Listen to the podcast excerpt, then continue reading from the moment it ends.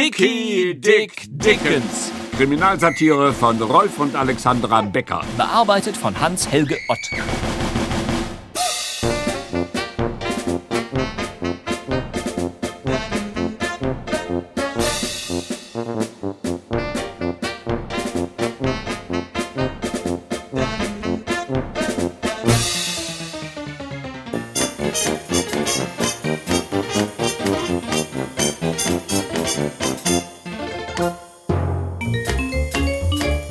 Elfter Teil des Schwarzen Katers zweites Geheimnis. Wir erzählen Ihnen die Geschichte von Dickie Dick Dickens, dem gefährlichsten Unterweltler, der je das Großstadtpflaster von Chicago betreten hat, von Dickie Dick Dickens, dem Phänomen unter den amerikanischen Großverbrechern, Dickie Dick Dickens, dem Übergangster. Voll unternehmerischer Initiative versetzte er die Unterwelt der Millionenstadt Chicago in Aufruhr. Eine Revolution des Verbrechertums bahnte sich an. Es ist daher kein Wunder, dass sich unter den Gangstern dieser Stadt vielfältige reaktionäre Kräfte regten, um Dickens Bemühungen entgegenzuarbeiten. Diesem Dickens könnte ich ein halbes von Zyankali in den Kaffee streuen, da den Hals umdrehen, die Gurgel durchschneiden und den hinterher kaltblütig erschießen. Das war Jim Cooper, der Chef der damals größten Verbrecherorganisation von Chicago. In Gaunerkreisen auch Jim der Halsumdreher genannt. Und leider muss gesagt werden, dass Jim Cooper am Abend des 12. Juni 1925 unmittelbar vor der Erfüllung seines Wunschtraumes stand.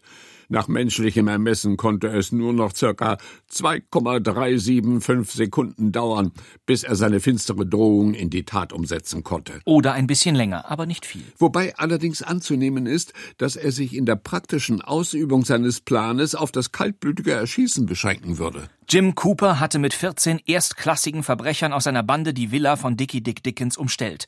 In dem parkartigen, nach englischem Vorbild angelegten Garten mit herrlichem Rasen und geschmackvoll gestutzten Büschen rings ums Haus hielten sie sich verborgen. 14 bis an die Bauchnabel bewaffnete Gangster. Sie warteten nur darauf, dass Dickie Dick Dickens sein Heim verließ, um ihm ihr tödliches Blei entgegenzujagen. Klar und unmissverständlich hatte Jim Cooper die letzten Anweisungen gegeben. Ihr schießt sofort, wenn Dickens sich sehen lässt. Klar, Chef. Sobald er aus dem Haus tritt, machen wir Peng Peng. Die Todesfalle war aufgestellt. Neun Maschinenpistolen, fünf Karabiner, sechs Trommelrevolver und acht Mäus äh, Mauserpistolen lagen im Anschlag. Gleichzeitig hatte Jim Cooper den kleinen, abergläubischen Taschendieb Bonko zu Dickie Dick Dickens geschickt. Bonko hatte den Auftrag, Dickens aus seinem Haus herauszulocken, damit er sich den wartenden Gangstern als Zielscheibe präsentierte. Oh, verzeihen Sie, wenn ich Sie so überfalle, Mr. Dickens. Nun sind Sie schon mal da, also kommen Sie herein. Es wäre besser gewesen, Dickens hätte Bonko nicht reingelassen. So kamen die Räder des Schicksals ins Fließen. Draußen im Garten tuschelte währenddessen Jim Cooper, der Bandenführer, mit seinem Adjutanten Harry. So, Chef. Jetzt ist Bonko bei ihm drin. Hoffentlich macht er seine Sache gut. Er ist ja ein bisschen abergläubisch, aber sonst ist er gar nicht auf den Kopf gefallen, der Junge. Was meinst du, Harry? Wie lange wird er brauchen? Kommt drauf an, in welcher Stimmung unser Freund Dickens ist. Wenn er Bonko gleich auf den Leim geht, dann dauert es nur wenige Minuten. Wenn er misstrauisch ist, dann kann es länger dauern. Aber ich wüsste nicht, warum er misstrauisch werden sollte. Vorsichtshalber wollen wir die Waffen schon mal durchladen. In Ordnung, Chef. Weitersagen. Waffen durchladen. Weitersagen, Waffen durchladen. Weitersagen, Waffen durchladen. Herrgott, nochmal nicht nur, nicht nur weitersagen, auch machen, ihr Holzköpfe. Wir hörten, dass Sie beabsichtigen, eine eigene Bande zu gründen, Mr. Dickens. Mhm. Wir sind alle vier gelernte Verbrecher und da dachten wir, vielleicht können Sie uns gut gebrauchen. Ja, das stimmt. Ich suche gute Fachkräfte. Meine Freunde werden sich freuen, Sie zu treffen. Und da Bonkos Freunde gute Schützen waren, bestand leider kein Zweifel, dass sie ihn treffen würden. Also schön, Mr. Bonko. Gehen wir. Ja, bitte, Mr. Dickens, nach Ihnen. Die Tür ist nur angelehnt. Sie brauchen bloß hinauszutreten. Ih, was ist denn das? Oh, keine Bange. Oh. Es ist nur unser Kater. Sebastian heißt er. Oh. Hältst du jetzt dein Schnäbelchen? Hm? Hier, nehmen Sie das Tier auf den Arm. Ich hole Ihre Freunde Hm. rein. Nein, ich nehme den Kater nicht. Das bringt Unglück. Ich nehme ihn nicht. Nachher schießen die noch auf mich und dann. Oh. Wie bitte? Wer schießt auf Sie? Ja, da, da, da, das, da, das hat nichts zu bedeuten. Ich, ich, ich dachte, die Kro Krokusse, die schießen jetzt aus dem Boden und, äh, Im Juni? naja, Mr. Bonko, ja. was wird hier gespielt? Äh, Gehen Sie, b- b- bitte gehen Sie von der Tür weg, Mr. Dickens. Ich, ich, ich- ich kann... Warum stottern Sie denn plötzlich wieder? A- A- Aufregung, Mr. Ich, ich, ich kann es nicht länger für mich behalten. Die Katze, die, die, die, die, die... Kater. Katze oder Kater, egal, es ist ein Ski. Ein Ski? Ein Ski? Ein Ski? Ein Schicksalswink, ein... ein ein- Nun kommen Sie doch ein- endlich zu ein- ein- Pottermann, was ist denn los? Draußen in Ihrem Garten, Mr. Dickens, da... Ja, ich weiß, da warten Ihre Freunde. Weiter. Na eben nicht! Jim Cooper und seine Leute warten dort. Sie warten darauf, dass Sie aus dem Haus herauskommen und dann wollen Sie schießen. Ja, sie wollen Sie totschießen. Einfach so, piff, paff. Und Und Sie, Sie sollten dafür sorgen, dass ich das Haus verlasse? ja, das war mein Auftrag. Sie verstehen, Befehl ist Befehl. Und wenn die Katze nicht erschienen wäre, ähm, verzeih der Kater, dann, na ja, Sie wissen schon. Ja, ich weiß, piff paff. Komm her, Sebastian. So ein braver Kerl. Morgen früh gehe ich zur Tierhandlung und kaufe zehn weiße Mäuse. Die darfst du dann ganz alleine essen. Ich gebe ihm noch drei Minuten, dann stürmen wir das Haus. Wenn wir das tun, Chef, dann. äh, Da müsste Bonko auch dran glauben. Wenn die Gans gerupft, wenn die Gans gerupft wird, fliegen die Federn. Kann auf Bonko keine Rücksicht nehmen. Freilich, mir wäre es auch lieber, Dickens käme aus seinem Nest raus. Aber wenn er es nun mal nicht tut, Warten wir eben noch ein Weilchen. hab keine Lust, bei dem Geschäft alt und grau zu werden. Hab wichtigere Dinge zu tun, als Leute wie Dicke Dick Dickens zu liquidieren. Bonko wenigstens fünf Minuten. Na schön, dir zuliebe. Haben unsere Leute Handgranaten eingesteckt? Selbstverständlich. Gut. Es bleibt dabei. Noch fünf Minuten. Aber dann rumst's. Effi, Opa Crackle, Ja, Dick? Was gibt's denn, mein Junge? Hm. Na nu, Dicky, hast du dich aufgeregt? Ruhe. Aber Effi hat recht, du siehst kreidebleich aus. Fehlt dir was? Hast du wieder deine Magenbeschwerden? Oder hast du dich erkältet? Hast du Fieber? Oh. Oder ist es die Galle? Ja, du brauchst mich gar nicht so böse anzugucken, mein Jungchen. Als ich in deinem Alter war, hatte ich es auch das erste Mal mit der Galle. Meine Frau sagte Wenn du damals- vermeiden möchtest, dass ich dich augenblicklich skalpiere, dann halte endlich deinen Mund. Aber gern, Jungchen. So. Darf ich euch mit Bonko bekannt machen? Ein Kollege aus Milwaukee. Grüß Gott. Er ist nur auf der Durchreise in Chicago. Sehr angenehm, Mr. Bonko. Wie ist denn die Geschäftslage in Milwaukee? Habe gehört, die Polizei soll dort unangenehm tüchtig sein. Opa, denk an deinen Skull. Ach ja. Mr. Bonko bringt uns keine sehr angenehmen Nachrichten. Die Lage ist ein bisschen ernst. Jim Cooper hat mit seinen Leuten unser Haus umzingelt. Jim Cooper? Aber das ist doch nicht... Es ist. Du lieber Himmel, wie kommt denn Cooper hierher? Er ist aus dem Gefängnis ausgebrochen. Und woher kennt er unsere Adresse? von Mr. Sträubenguss. aus dem Gefängnis ausgebrochen, möchte wissen, wofür der Bürger Steuern zahlt, wenn der Staat nicht mal seine Ganoven hinter Schloss und Riegel halten kann. Wahrhaftig, also man müsste sich beschweren. Haben Sie denn wenigstens ein paar Waffen zur Hand? Ach wo, drei Revolver. Drei Revolver. Wir sind gestern erst umgezogen und haben uns noch gar nicht einrichten können. An sich ist drei ja eine Glückszahl. Aber Jim Cooper bringt ein ganzes Waffenarsenal mit. Nein, nein, wir sind verloren. Wir haben keine Chance. Und ich hab mich schön zwischen zwei Stühle gesetzt. Aber das kommt nur von ihrer Katze. Wenn man eine schwarze Katze im Haus hat, muss man ja Pech haben. Kater. Sie kennen Dicky Dick Dickens nicht, mein Bester. Bis jetzt hat er sich noch in jeder Situation zu helfen gewusst. Er hat eine Spürnase wie kein anderer. Bei so einer Übermacht nützt die beste Spürnase nichts. Wenn Jim Cooper angreift, sind wir dran. Alle vier sind wir dran. Wenn nicht. Wenn nicht was? Das möchte ich nicht sagen. Du meinst, wenn ich vor die Tür trete, dann erschießt er mich. Und ihr drei werdet verschont. Na ja, dann hätte er ja, was er will. Aber nein, nein, nein, vergessen Sie das. Sowas kann man niemandem zumuten. Hör mal her, Dicky, mein Jungchen. Du willst doch nicht etwa rausgehen und dich hinstellen wie eine Zielscheibe auf den Schießplatz? Präzise das werde ich tun. Aber das kommt gar nicht. Nein, nein, das, das kommt überhaupt nicht in Frage. Das machen wir nicht mit. Das, das lassen wir nicht zu. Opa Crackle. Es ist doch besser, einer wird erschossen als alle vier. Du bist ein alter Egoist. Denk doch mal an uns. Bitte, Dick, bleib hier. Geh nicht raus. Tu mir das nicht an. Ich kann schon verstehen, dass dir das nicht recht ist. Ich habe mir unser Leben auch ein bisschen anders vorgestellt. Aber ich fürchte, das ist das Einzige, was ich jetzt noch für dich tun kann. Also, Effilein, leb wohl. Nein, Dick, wenn du rausgehst, Dann will ich auch. Ich bitte dich, Schatz, sei jetzt vernünftig. Du bist jung und hübsch. Du hast das Leben noch vor dir. Du findest bestimmt noch jemanden, mit dem du glücklich wirst. Ich. Ich finde es einfach albern, dass du dich für uns opfern willst, bloß weil wir zu dumm sind, uns was Besseres einfallen zu lassen. Wir haben nicht mehr viel Zeit, uns etwas einfallen zu lassen. Wenn die erstmal das Haus stürmen, ist es zu spät. Warte mal. Jeder normale Bürger würde die Polizei um Schutz bitten. Wir sind aber keine normalen Bürger, Effi. Ah ja, stimmt.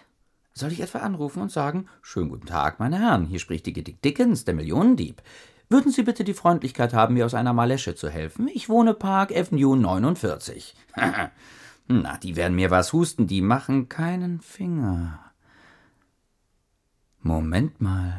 Warum soll ich eigentlich die Polizei nicht anrufen? Ich brauche doch nur. Hallo, hier spricht die Polizei.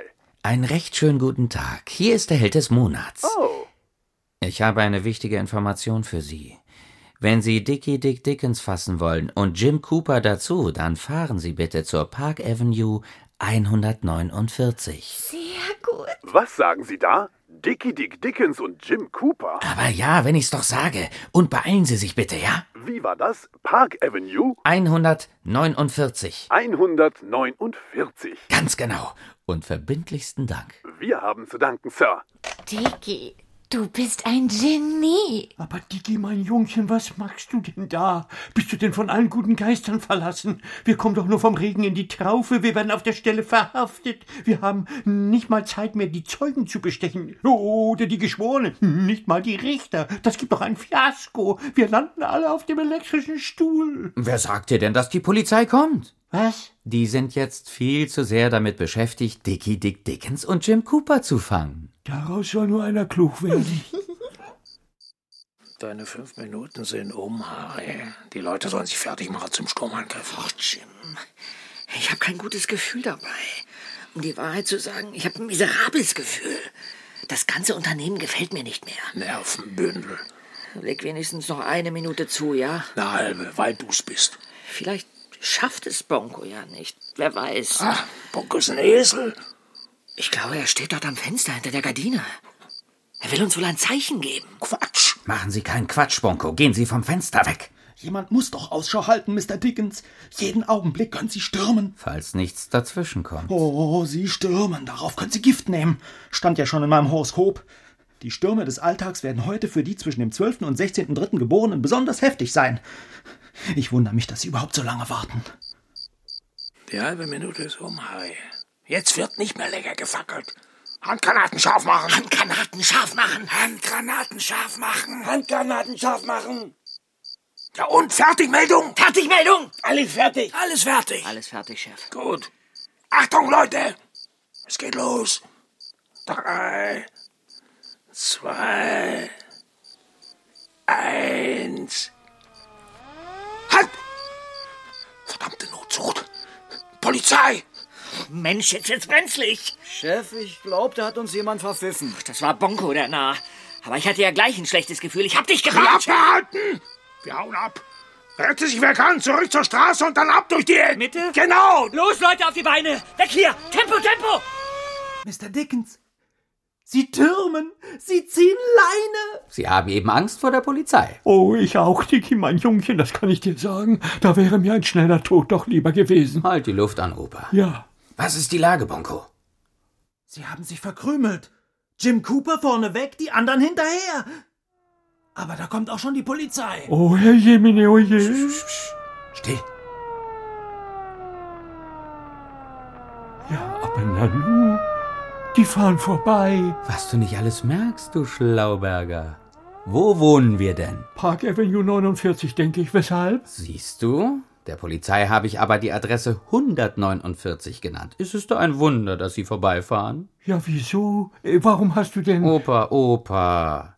Jim Cooper und seine Leute haben's mit der Angst bekommen, als sie die Polizeisirenen hörten. Und nun sind sie stiften gegangen. Oh ja, oh ja. Nun aber nichts viel los, ehe die Burschen den Schwindel bemerken und zurückkommen. Effi, wo sind die Autoschlüssel? Hier, Dick. Gut. Und ab dafür in die Garage. So wurde Dickie Dick Dickens dank der freundlichen Unterstützung der Polizei aus seiner fatalen Lage befreit. Wodurch wieder einmal nachgewiesen ist, welch nützliche Rolle die Orange der Obrigkeit. Die was? äh, Verzeihung, die Organe der Obrigkeit spielen können, wenn man versteht, sie auf die richtige Weise zum Einsatz zu bringen. Der Belagerungszustand, in dem sich Dickens Villa seit Stunden befand, war also aufgehoben. Zur gleichen Minute. Es war übrigens die 14. der laufenden Stunde. Sammelten sich nur wenige Straßenzüge entfernt die Leute von Jim Cooper. Bitte abzählen, meine Herren. Eins, zwei, drei, vier, fünf, sechs, sieben, acht, neun, zehn, elf, zwölf, dreizehn. Durch. Alles da, Jim. Es ist keiner verloren gegangen. Brav, Leute. Ihr habt ein Lob verdient. Wahrhaftig, das war ein glänzendes Rückzugsmanöver. Ich fürchte nur, Chef. Ja, was fürchtest du? Das war gar nicht nötig. Was? Ja, Chef, das will ich dir auch schon die ganze Zeit sagen. Die sind weitergefahren, immer die Straße hoch. Wahrscheinlich ist dort irgendwo ein Verkehrsunfall oder sowas. Pest und Hölle. Dann hätten wir ja gar Äh. nicht. Eben. Aber noch ist es nicht zu spät. Auf, Leute, auf! Zurück zur Villa von Dicky Dick Dickens! Zur gleichen Minute. Es war die 16. der laufenden Stunde. Hatten die Polizeiwagen das Ende der Park Avenue erreicht.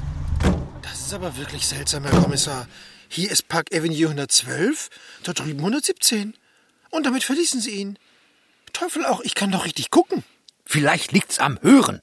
Haben Sie denn die Adresse richtig verstanden? Moment, Moment. Was ist denn jetzt? Waren die nicht tot? Äh, Nein. Aber die achte Folge, das Gemetzel in Jim Coopers Villa, Dicky bestellt Krankenwagen, bis der Arzt kommt, äh, die, die sollen überlebt haben? Ja. Okay, von mir aus. Also nochmal. Haben Sie denn die Adresse richtig verstanden? Ja, freilich. Park Avenue 149. Haben Sie den Anruf selbst entgegengenommen? Nein, das war natürlich der Telefonist. Fragen Sie den Telefonisten. Vielleicht hat er sich geirrt oder Sie haben sich verhört, verdammt nochmal. Oder was weiß ich? Zur gleichen Minute Es war mittlerweile die 18. der laufenden Stunde. hatten sich Jim Cooper und seine Leute wieder in Dickie Dick Dickens Garten eingefunden. So, Jim. Die Männer sind wieder auf ihrem Posten. Die Waffen sind entsichert, die Handgranaten scharf. Gut. Aber ich würde noch etwas warten, Jim. Wir wissen nicht, wohin die Polizei gefahren ist. Vielleicht sind sie gar nicht so weit entfernt. Vielleicht können sie die Handgranaten hören. Rede nicht. Hätten wir vorhin nicht zu lange gewartet, wäre jetzt schon alles aus und vorbei. Außerdem wissen wir nicht, ob Dickens noch im Haus ist. Möglicherweise ist er auch abgedampft, als die Polizei Du kam. kannst eben nicht gucken, Harry. Natürlich ist jemand im Haus. Die Gardine bewegt sich doch. Siehst du das nicht? Der eingeweihte Hörer kann sich natürlich denken, dass es Kater Sebastian war, der auf dem Fensterbrett spazieren ging und dabei die Gardine bewegte. Also, Leute, fertig machen zum Sturmangriff. Fertig machen zum Sturmangriff. Fertig machen. Fertig machen. Sprung auf. Marsch, Marsch!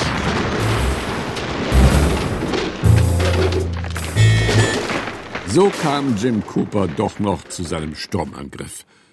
Er merkte nicht, dass in sicherer Entfernung hinter einem großen Holunderstrauch verborgen eine schwarze Limousine stand, deren Insassen seine heldenhafte Aktion gespannt beobachteten.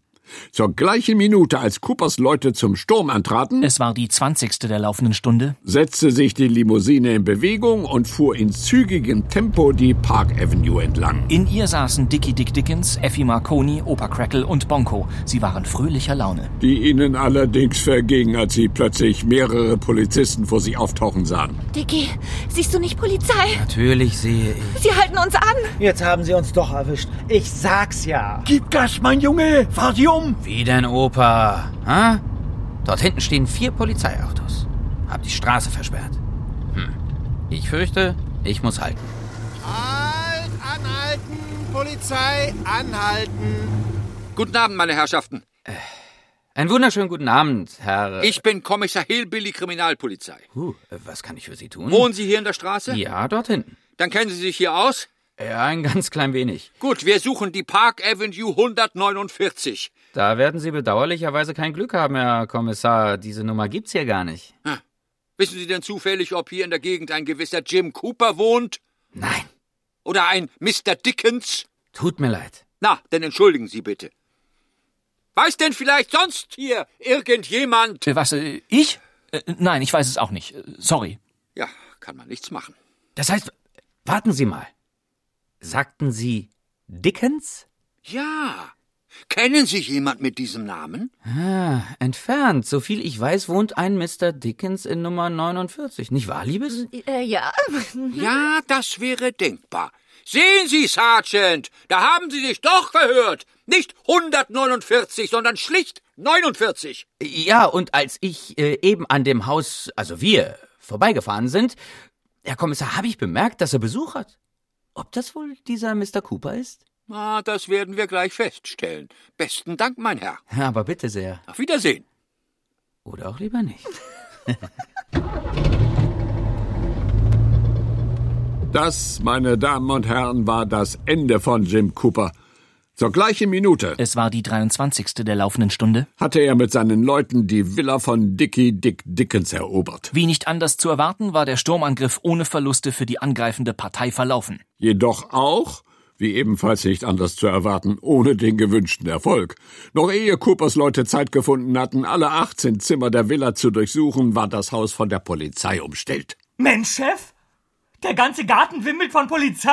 Und leichtsinnigerweise setzte Jim Cooper sich zur Wehr. An die Waffen, Leute!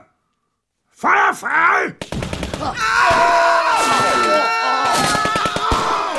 Es kam, wie Sie soeben gehört haben, zu einem heftigen Schusswechsel.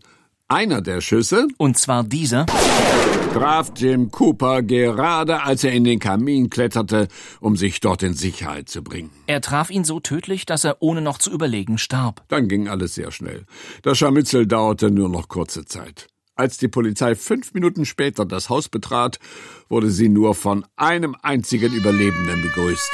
Es war Sebastian, der Kater. Zur gleichen Minute Es war die 31. der laufenden Stunde. fuhr Dickie Dick Dickens mit seinen Freunden in einer schwarzen Limousine über die Stadtgrenze von Chaikego. Somit ist ein Kapitel der amerikanischen Kriminalgeschichte beendet. Das Kapitel Jim Cooper. In seinen Memoiren, die Dickie Dick Dickens 15 Jahre später im Zuchthaus Sing Sing schrieb und die in 14 Fremdsprachen übersetzt worden sind, die übrigens auch für kurze Zeit auf der Website der Bausparkasse Irkutsk zu finden waren, bezeichnet er dieses Geschehnis als schlagkräftigen Beweis für die zwangsläufige Gültigkeit der allbekannten und stets bewährten Kalendersprüche. Es ist, so schreibt er, ein Aberglaube, nicht an den Aberglauben zu glauben. Man muss ihn nur der jeweiligen Situation entsprechend auslegen. Ein schwarzer Kater bringt Pech, es fragt sich nur, wer das Pech hat. Wenn man schlau genug ist, hat es immer der andere. Das war das elfte Abenteuer von Dickie Dick Dickens, für den nun endgültig, so schien es, der Weg zum Präsidentenstuhl der Tschaikegoer Unterwelt geebnet war. Wird es ihm gelingen, sich auf den Stuhl zu setzen? Meine Damen und Herren, versäumen Sie nicht, das nächste Mal Ihr mittlerweile so liebgewonnenes Radio anzustellen. Hören Sie mehr über das atemberaubende, sensationelle, aufsehenerregende Leben des gefährlichsten Mannes von Chaikego, Dicky Dick Dickens. Das war zum vorletzten Mal Dickie Dick Dickens. Kriminalsatire von Rolf und Alexandra Becker, bearbeitet von Hans-Helge Ott. Elfter Teil des Schwarzen Katers zweites Geheimnis. Es spielten Dickie Dick Dickens, Konstantin Graudus, Effi Marconi, Susanne Schrader, Opa Crackle, Rolf Nagel, Bonko, Benjamin Utzerath, Jim Cooper, Hans-Peter Hallwachs, Harry, Jens Wawracek, Kommissar Hillbilly, Hans-Peter Korf, Sergeant Lutz Herkenrath. In weiteren Rollen Dirk Böhling, Michael Punt, Erik Rossbander und Thomas Roth sowie Jürgen Thormann und Bastian Pastewka als Erzähler. Ton und Technik Klaus Schumann, Martin Selig, Wenke Decker und Christine Potschkat. Musik Jan Christoph. Regie Hans-Helge Ott und Wolfgang Sesko. Eine Produktion von Radio Bremen aus dem Jahr 2009. Redaktion Holger Ring.